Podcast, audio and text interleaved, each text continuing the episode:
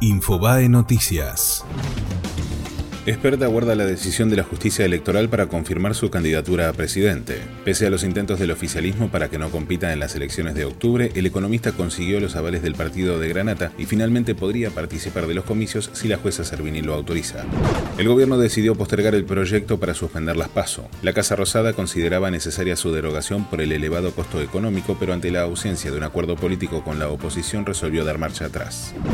Wilmar Roldán dirigirá el viernes a la Argentina ante Venezuela por la Copa América. El árbitro colombiano fue designado para el encuentro por los cuartos de final de este viernes en Río de Janeiro. Su compatriota Andrés Rojas estará a cargo del VAR. Roldán dirigió la final entre Argentina y Chile en 2015.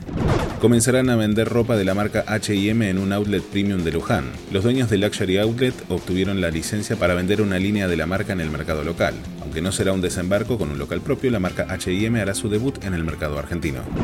Dolor en el mundo del espectáculo.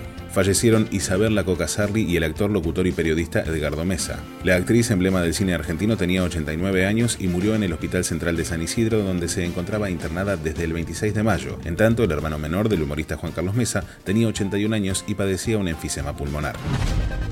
Fue Infobae Noticias.